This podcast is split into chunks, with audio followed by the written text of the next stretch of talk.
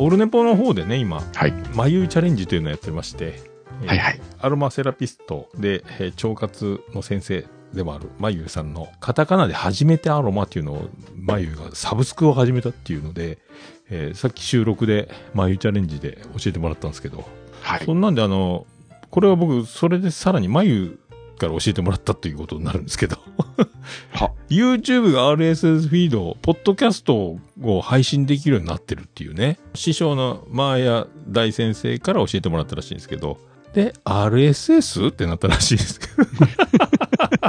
何ですかそれはみたいなど、ね。すごい。初めて今日知ったっすからね、YouTube で、ポッドキャストできるって。